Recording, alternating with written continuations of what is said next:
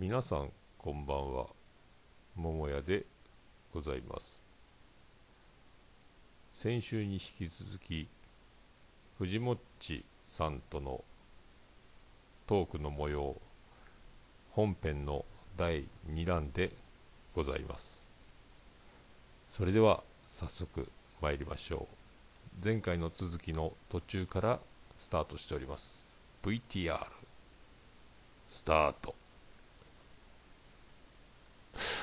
飲み会した時も一番端っこに藤もっちは伝統してるのか 伝統してないのか端っこにいてなんかでも大物風な空気は出してるけどあんまり喋れるのが息切れしちゃうってこと？ああ、もう本当にでも、こう、書店ボーイが仕切ってくれると盛り上がるかなっていう気はしますけどもね。ああ書店ボーイやれよと いや、あのー東海沢の方では、うん。割と頑張ってくれてるんで、はいはいはいはいはい。まあ、それを、その、ポッドキャスターの集まりみたいなところでも発揮してくれたらっていう思いはちょっとあったりはするけど、まあでも一回やってますからね、グリーンさんと二人で。あのトークデスマッかチのあななんであのカフェた最初のやつか。イベントみたいな形で。今ね、あの形が変わって熊も入って、あの時も本当にグリーンさんともう、書店ボーイのもう、なんていうの、ゴールデンコンビみたいなのがすごい盛り上げてくれて、僕はなもう何もしなくてよかったっていう。なんか大量に変身ベルトを持ってきてたっていう話ですよね。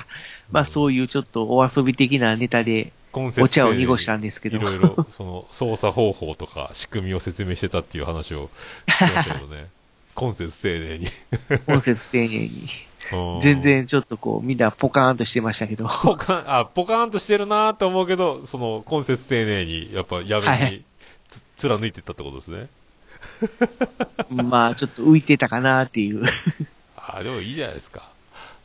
でも、もうでも、ぼ僕らからすれば、あ、藤もっちだってなるわけですから、そその辺の自覚をちょっと持っていただければ。だからな、何をやっても、その、後で、いい話題の提供になりますんで。そうかな。そうかなですね。その、それが藤もっち節ですよね。でその謙虚というか、控えめというかね。まあ、ねえ。そ れで、その今、立ち上がった東海つながるチャンネルの、はい。えっ、と、あれは、あの、今、えっ、と、なんのこれ式と、あと、あの、鋼のトマトはい。と、あの、めっちゃ、あの、ボイストレーナーのめっちゃ美人の静香さんでしたっけ？ね松尾静香さんああにもうなんか、やっていただいて。藤もっちがあの寝落ちさせるような、すごい、お BGM つけて、おオルゴールみたいな。そうですね。もうちょっと、静かなるまったりラジオか。ええなんかでも、ボイストレーナーっていうのにあの、ハスキーな声ってあの、ギャップがなんか、ちょっと、いいですね。あの、おじさんはうれ嬉しいですね。そうですね。わざと、ああいう口調で、ああ、深夜、深夜、深夜じゃないか。寝る、寝るというのを、はい。ね、寝落ちの、ないざないみたいな。そうですね。まあ、もともとあの方、あの、FM ラジオとか、ね、そういうのパーソナリティとかもやってた方なんで、あ、そうなんすか？もう本気でやれば、すごい、本、あの、ラジオパーソナリティっていうんですか、まあ、その、あの、ラジオ、FM ラジオの DJ みたいな、クリス・ペプラーですって男がやるような感じのやつなんですクリス。ペッパー、まあまあまあ、女性のね、あ、坂上、うん。坂上美希ですみたいなね。感じで。じゃまあ、できるんですけど、で、あの声かなと思ったら、鋼のトマトのエンディングかなんかちょっと曲使って、使われてますよね。はいはいはなんか、あれ？かハスキーじゃないと思って。そうですねやっぱボイストレーナーだから、カスカスでボイストレーナーってことはないなと思ってたんですよ。だからちゃんとあの発生した時にすごい声になるんだろうなっていう想像で聞いてたんですけど、い。うん。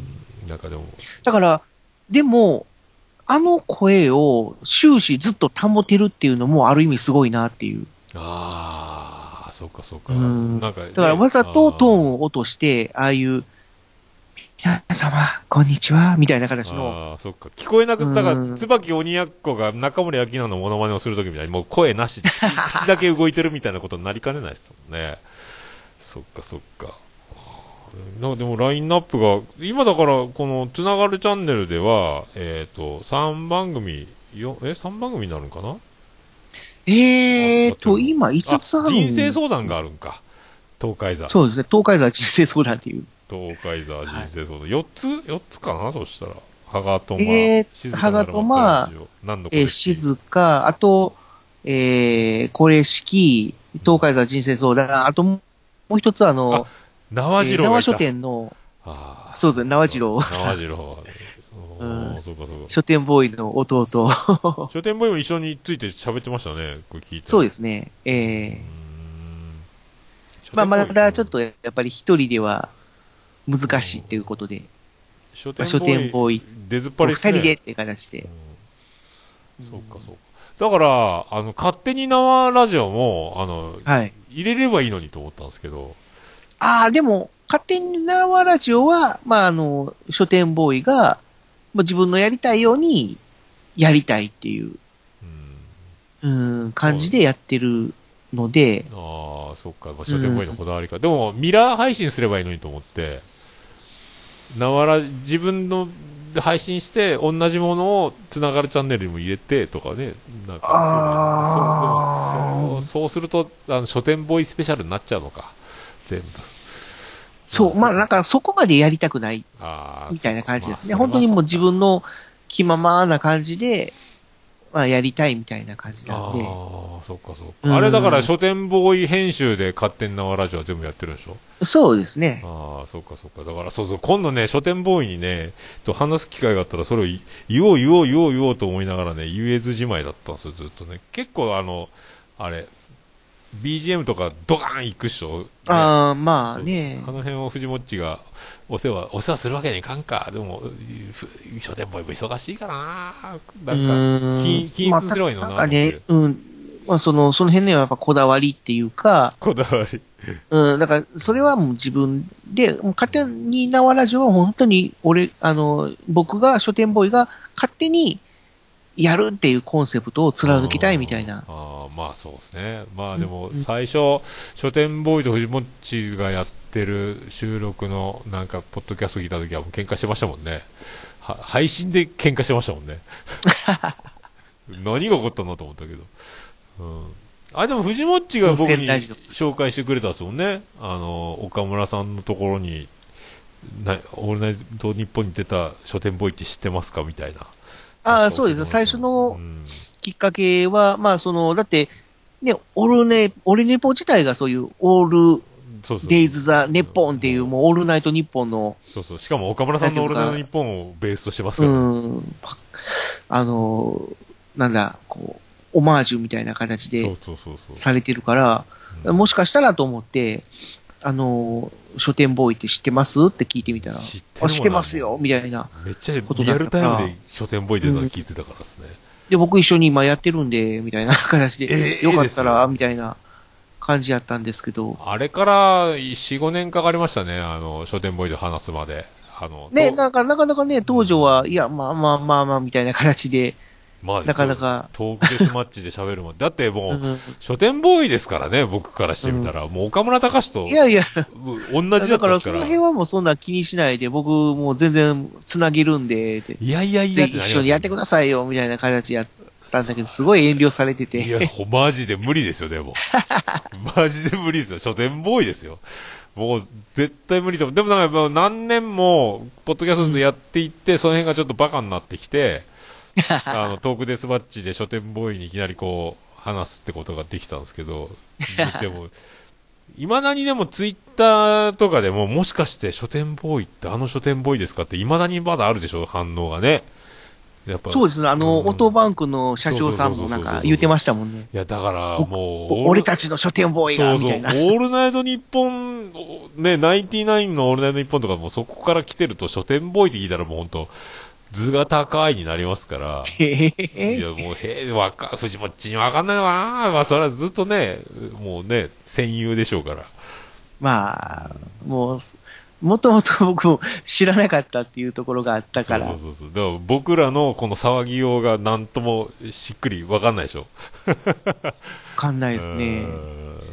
だから僕も最初あの、今、あの、ネギトークってずっとポッドキャストをやってる、ああ、ネギ山さんと一緒にやってるスイカ玉さんっていう。方から、この人すごい人なんですよって言われて、えー、そうなんですか？みたいな。そうそうそうそう、そうなんです。僕もいつもあの仕事の帰りに生書店とか寄りますけど、すごいなんかこう、いかにも街の本屋さんっていう感じの、まあなんか、こじんまりしたお店なんですけど、そこそんなに有名なんですか？みたいなやりとりをちょっとしてたあら、ー言ってた言ってた書店ボーイが。そうそうそう、書店ボーイがそういうね、英語サーチをしてて、僕らのそういうやりとりを見てて、まあ、小さい本屋ですいません、みたいな リプライくれて、ですぐ僕とね、スイカ頭さんの会話に。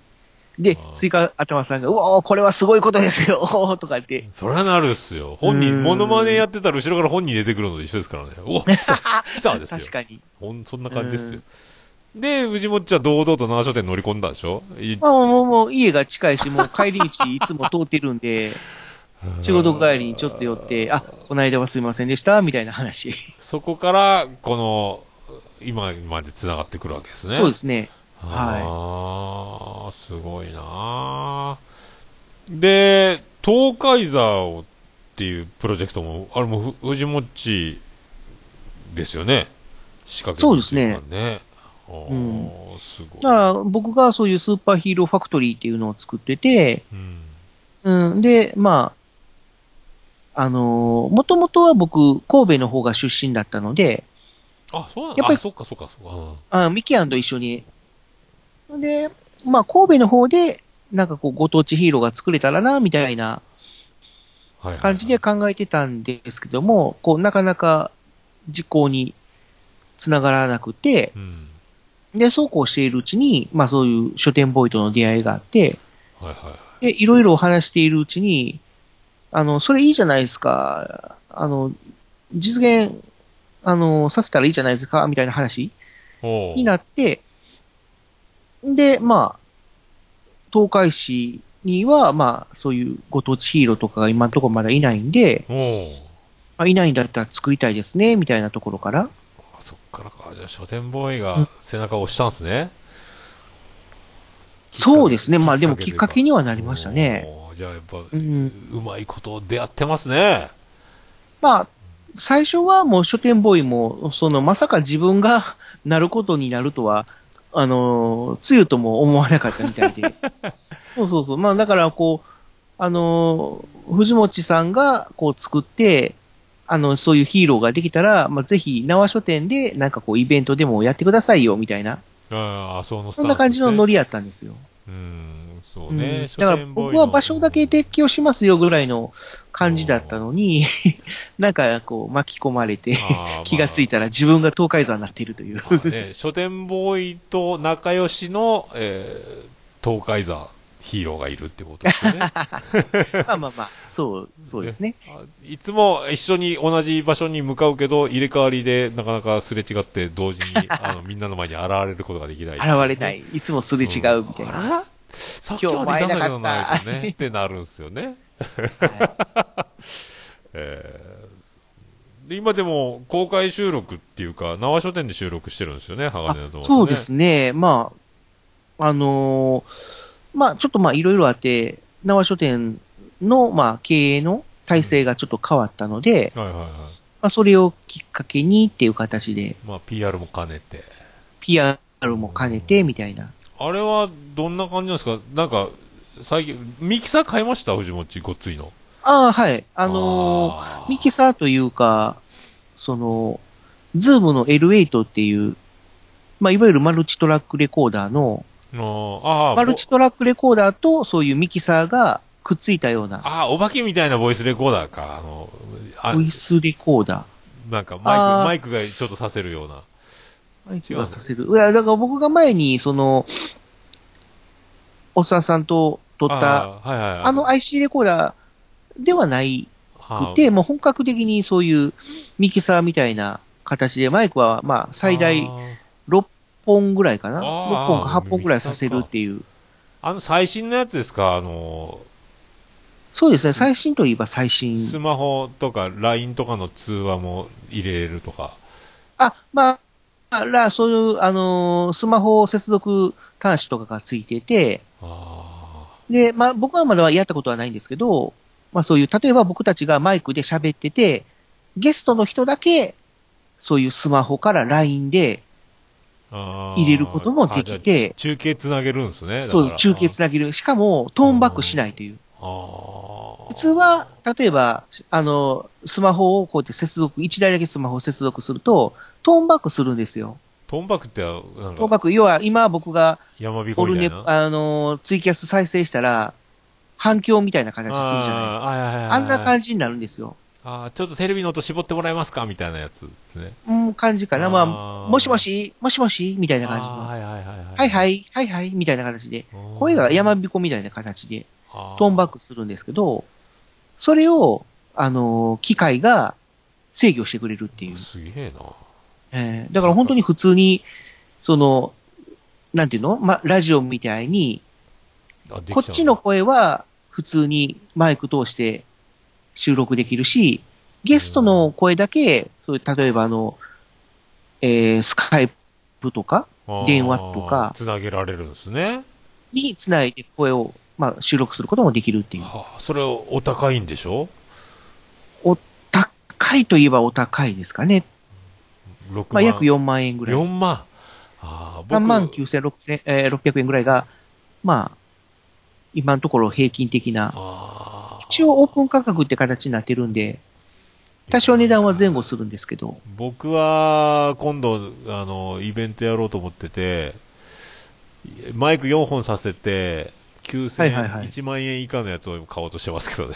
アナログミキサー。なるほどうね。ん今僕がこの、使ってるの1個しかさせないから。うん、L8 のすごいところは、その、マルチトラックレコーダーになってるんで、その単体で録音ができるんですね。ああ、じゃあもうその、あー機械自体に録音機能がついてるから、ああ、じゃあもうで完全にバンドのレコーディングみたいな感じになるんだ。ドラムとギターとみたいな別々ああ、るまあそういう使い方もできるっていう感じですね。まあそれをやるにしてはちょっとチャンネル数は少ないかなっていう感じはするんで、であの、まあそう L8 の上位機種として L12 みたいなのがあるんですけども、まあそっちだったらそういうバンド収録の用途とかにも使えるかなっていう。あ、その、3人でだと3人別々オンリーでもう音が入ってるってことですね。そう、だから歌、ボーカルが、例えば2人とかいて、それプラス楽器がつなげられてみたいな。ああ、いいな。うん。でそうなるとやっぱりチャンネル数多くないと、12チャンネルぐらいないと、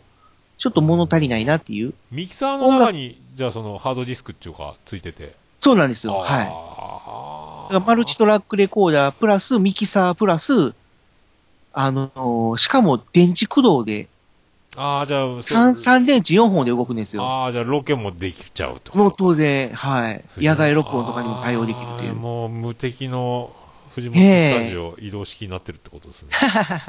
よくやっぱり、あのー収録とかに行った時に電源どっから取ろうかなっていう困る時がったんですよね。ううんん。で、それがもう一気に解消されたっていうのは、すごいいいなーっていう。すごいな進化で、しますね。最悪炭酸電池4本で心配だったら、うん、あの、スマホとかでよく使えるあの、モバイルバッテリおおつなげられる。ー。うん。それすらつなげられるっていう。まあ、それを使える。ああ、もう、あじゃあさ、うんちょっと前にツイッターとかで盛り上がってたあのミキサーか何でもできる。なんか、うわ、すげえこれって言ってた。ポッドキャスト向けに、うんそのまあ、ズームが、まあ、出してきたっていうような。あそれをもう買っちゃったんだ。まだ出た時、買っちゃいました6、7万みたいな話だった気がするんですけどね。そこまでは高くはないですけども、まあ、39,600円かな。3万9000まあ、今はちょっとどこまで値段が変わってるかわかんないですけど。はあ、そっか、あすごいな。で、まあ、ちょっとしたそういいう、あのーなんていうのかな、あの、サウンドパッドがついてるから、うん。うん。サウンドパッド、ボタンが6つついてるんで、そこに、あーまあ、ちょっとしたポン出しができるんですよ。ああ、じゃあ今だいぶ編集楽になったんですね。一発で取れる要素が、ジングル要素が増えまししたねた。。あただ、まあ、ハガトマではただ単に普通にダーって撮ってて、あの、書店ボ声が嫌がるんですよ。そういうちょ、ちょこまかしたやつを入れると、ああ、喋りにくいと。書店ボーイは厳しいね。いやいやいや。まあまあまあ、でも、慣れみたいなのもあるんで、あーまあねいきなりやっぱり違うことに対応するっていうのがもうかえってややこしいっていうのがスターやな、やっぱ集中させて、うん書店ボーイ、自分で矢沢永吉が、させて。矢沢永吉が自分を矢沢というように、ね、書店、書店やるから、頼むよ、みたいなね。なんかね、こう、使いこなしてくれると、うんまあ、また面白くなるかなとは思うけども、まあ、まだまだちょっとそこまでにあはーそっか。まあね、ならないかな。僕は、僕はもうそれひ一人でやってますからね、もう一発撮りで。まあまあまあ。ポン出しだから逆、に、うんあ、の、おっさんさんがそういう L8 とか使えるようになったら、またそれはそれですごい無敵ですね。感じになるかなっていう気はするけど、今だから。まあただ今のやり方が、うんまあ慣れてるっていうのもありますもんね。だから、エコーはギターのエフェクターのディレイを挟んでるから、でもホワイトノイズがすごいんですよ、とにかく。スーってずっと言ったものなんあで。で、あの、大出しで消すのも難しくて、あ、うん。でも、エフェクター挟んでるのもし、原因を上げると、もう、スーって言ったまんま、もうこのままいっちゃってるんですけど、マイクを絞あ、やっ、っぱり外部入力はどうしてもそうそうそうそう。いっちゃいますもんね。 Audacity でホワイトノイズを消そうとしても、なんかただ潰れちゃって、設定がよくわからないですよ、はいはい数字が。なんかあれあるんですか、数字の、なんか、設定の。いや、僕はもう単純に、あの、一番右に全部揃ってますね。右？一番右で。あの、三つぐらいゲージが、インジケーターがあるじゃないですか。ああ、それ全部一番右にしてます。一番右ね。あちょっとやってみよう。ホワイトノイズがもう消え、あ僕のあの、オルネポのホワイトノイズで消えるんですかあれ？やったらちゃんと。ホワイトノイズのどこを基準にするかっていうのがあるので、ええもうスーって言ってるのがホワイトノイズと思ったんですけど、どこを基準って言われたらもうさっぱりわからん。、そうなんですよ。そのスーっていうところが一応ホワイトノイズなので、はで、要はもうそのホワイトノイズだけしかない、要は喋ってない部分で、い。うん。スーって音が入ってるとところを一回ちょっと、あのー囲って、加工で、あのー囲うっていうかな、あのー無音のところだけでピックアップして、そこをピックアップっていうのね。うん。無音のところだけこう、消してみるってことですか？ホワイトノイズを。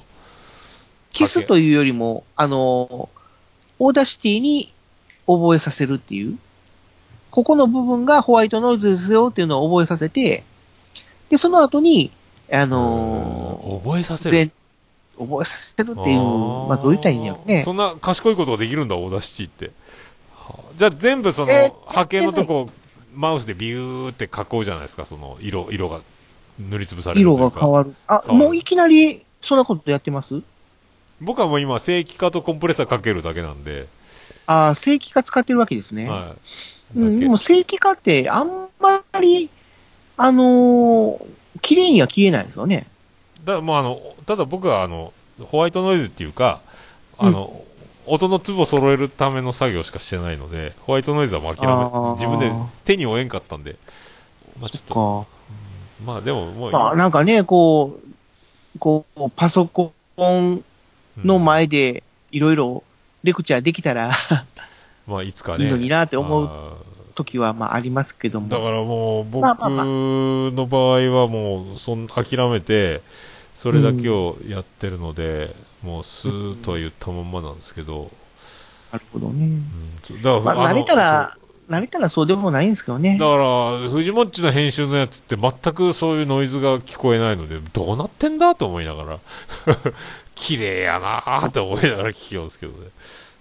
まあもちろんその、なんだ、編集だけじゃなくて、機材もそれなりにちょっとお金かけたりとかしてるんで、あーまあなるべくノイズを乗らない機材を使ったり、マイク使ったり、みたいなああ、そっか、その辺もね。感じで、極力、まあその、撮った段階で、そんなにノイズが乗らないように、やっぱりしないと、綺麗にはならないから。僕もタコ足配線でブーンってな、うん乗っちゃってうる時あるので、ーん。もうアそうなんですよね。あまりこう、うんあれこれつけると、そんだけ、あの、クイックノイズとか、まあそういうう、んいや、どうしてもやっぱりね、コードが増える、増えたりとか、コンセントが増えたりとかすると。ミキサーの電源と、で、うんエコーかけるエフェクターの電源、電源と、うんうん、で、充電中だったらスマホの充電中のやつと、ボイスレコーダーが USB から電源供給してるのが全部その配線がグッとなって、ちょっと動かしたらノイズ消えるんですけど、どっかで重なってるとブーンってどっかでなってるとうか。ん。だからどうしても共鳴しちゃうんですよね、そのパルスが。ねあ、パルス、うんはあそういうのがあるから、で、極力こう、たシンプルにそうですね。できればそれが一番うんいいけども、やっぱりそれにはそれなりにちょっとお金かけないとっていう部分があるから、まあ、そこにどこまでお金をかけられるかっていう、そうですね。うん、でまあ部分ではありますよね。まあ、あとはもう本当にこだわりだから、だから、まあ、まあ、ちょっとぐらいノイズ乗っててもいいやってまあ、ある程度はね。いうのもあるし、みたいな。まあ、僕のオルネポの音質は、まあ、最低ギリ、これぐらい、まあ、許してよっていう感じかなとは思ってるんですけど。まあ、そうですうね。んまあ、でも、このミキサー回は多分、その、エコーが、中で使える、もう、エフェクトがついてるやつを買えばね、うんこの余計な電源挟まなくて、マイクも直でだからミキサーにさせるようになるんで、今、そうですね。エフェクター経由して、2本のケーブルでミキサーまで行く感じになってるから、その辺がね、解消されればまたいいかなと思うんですけど、うん。難しいね。まあ、僕らは割とそういう多人数収録することがあるんで、あまあ、どうしてもやっぱりマイマイク3本とか4本とか。あった方がいいなっていうことが結構多いんで、でマイクもいいマイク使ってるんですね、そしたらね。まあそうですね、まあ普通に、あのーそういう業界の中ではメジャーって言われてる、何がいいですか？手話とかよく聞きますけどね。手話の、うんまあ SM58 っていうのは、うん。まあ定番中の定番マイクっていう感じですかね。僕なんも、僕あの、ラジカセ型のカラオケ機を安くで買って、そこにマイク2本ついてて、そのマイクを使ってます。だから、そういうマイクを使ってると、どうしてもやっぱ周りの音とか拾っちゃうんですよね。うん。ちゃんとうその、エアコンの音とか、まあうそういう、あの、ノイズを拾っちゃう。あ原因ですをけどもあ上げちゃうので、うんそしたらゆもう、いろんな周りの音拾えますよね。拾いますね。うんノートめくってるパリパリパリも入りますもんね、紙の。まあそれも入りますねうん。ちゃんと、ただもう SM58 っていうのは、あの、なんであの時カフェの方でも、そのマイク使ってるんですけど、周りがあんなにうるさいのにで取れちゃう周りあんだけ。けごちゃごちゃしてるのに、ね、収録ほとんど入ってないでしょ。もあう本当に遠くの方で誰かがなんかこう喋ってるぐらいの音しか入ってないでしょ。あだから、そんだけの性能なんですね。あれか、まあ、性能っていうか、徳松ちゃん結構いい機材持ってます本当。に単一指向性で、マイクの本当に前しか拾わないっていう。やああ、そういうことか。うんやっぱそんだけ違うんだ。っぱり違いますねちょ。っとそれは、ちょっと。音質自体はもう平凡な感じの音質なんですけども、ただ、ポッドキャストの中では、まあ、それで十分かなっていううん確かにね。感じはするんですよね。やっぱ、でうん音質ね。やっぱりノイズが乗らないってう。いうのは大きいし、で、新品で買うとやっぱり1万4000円とか結構な値段するんですけど、1万4000円？うん。まあ、中古探すとね、割と、あの、まあ、6000円とか7000円で、ああ、それ、前のオーナーが女子だったらいいですけどね。おいさんが使って女た、おいさんが使ってたマイクをね、なんかもうずっと関節キスを永遠とやる所業みたいになる気持ちになるいや、そんなこと気になりますか？気になってくる。私のマイクですっていうのがいいですけど。気持ち悪いですね、僕ね、言ってることが。え、手話の SM8 っていうんですか ?SM?SM58? えっと、SM58。SM58? これが定価で買うと1万4000円 ?800 円定定価で買うと、そう、だいたい1万超えははするとは思うんですけども、まあ、あの、そもそもそういう、あの、業界でもう使いまくられるっていうかね、うんまあそういう、それこそもう定落としたりとか、うん、しても壊れないっていうぐらい頑丈なマイクなんで、あ。はあ。まあ、中古でも全然使えるんですよ。ちょっと、これを今年、ボーナスで、ボーナスいっちゃおうかな。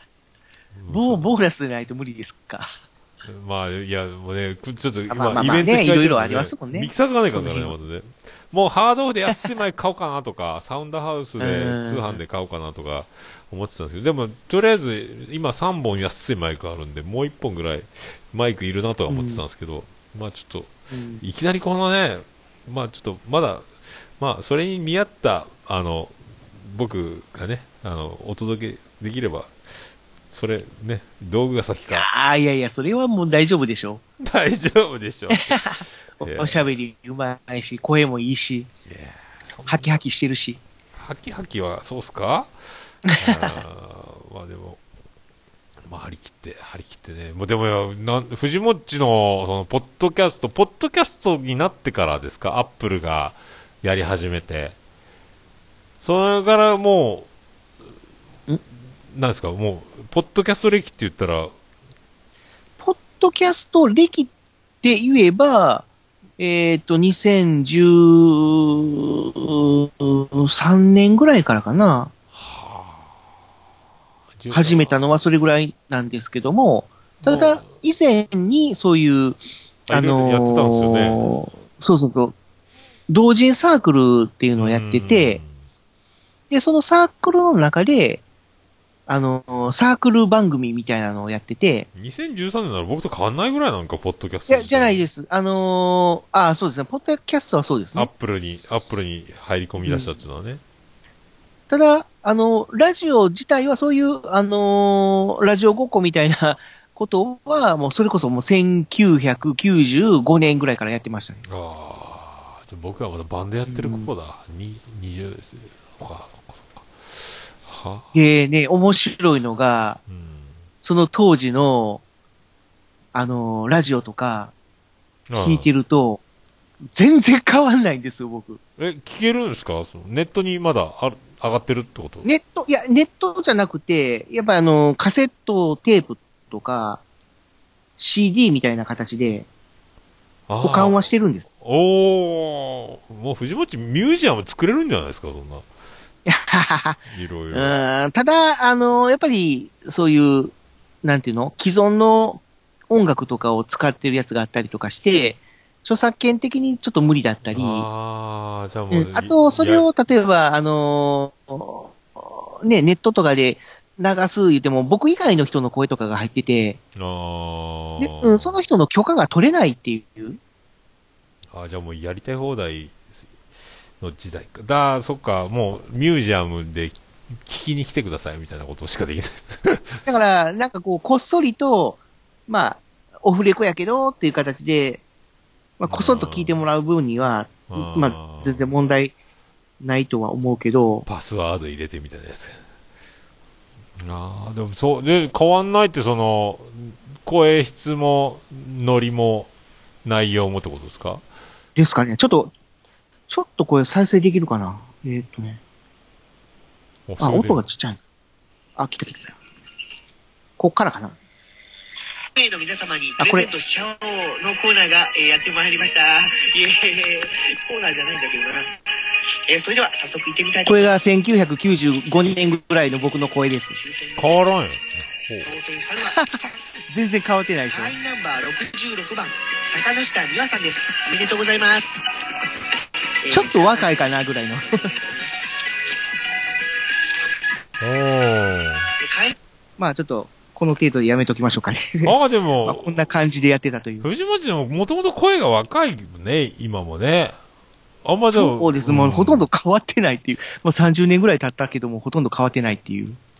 高さがね、わ、ちょっと若々しい低くな高さがも、もともとでもひ低くなってて、まあ、た高さはあるですもんね。あはあ、ずっとやってますね、でもね。1995年っつったらだって、え？僕が23歳ですよ。はあ。い。おー。72年生まれやけんね、23か。23歳でどこにいたんだ？どこにいたんだろう。あ、東京にいたのかな。えー、そっかそっか。やってまあますねそんな感じのことを。だずーっと、いろいろ番組は変わりながら、現在に至って、あーうんと、まあ、サークルが、まあ、途中で、その、解散みたいなラ。ジオ配信は、まあ、ちょっとやめて、そういう開始みたいなのを中心に活動する形式にちょっと変わったんで、そこからちょっとブランクが空いたんですよね。